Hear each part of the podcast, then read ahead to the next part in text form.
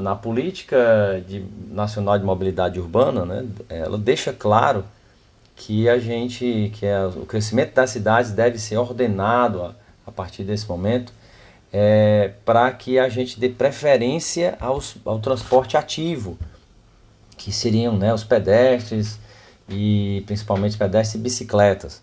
E depois, né, na sequência, né, a priorização do transporte público, né, que a gente está é, dentro do conjunto né, de usuários que a gente chama, né, aqueles que incentivam a mobilidade sustentável. Então, é, a, a gente precisa de algumas diretrizes em termos de uso do solo é, para que a gente consiga maximizar isso. Né? Então, a, nas cidades é, que existe né, um grande sucesso em termos de mobilidade, é, mobilidade sustentável, a gente tem o que a gente chama de adensamento né, e compactação.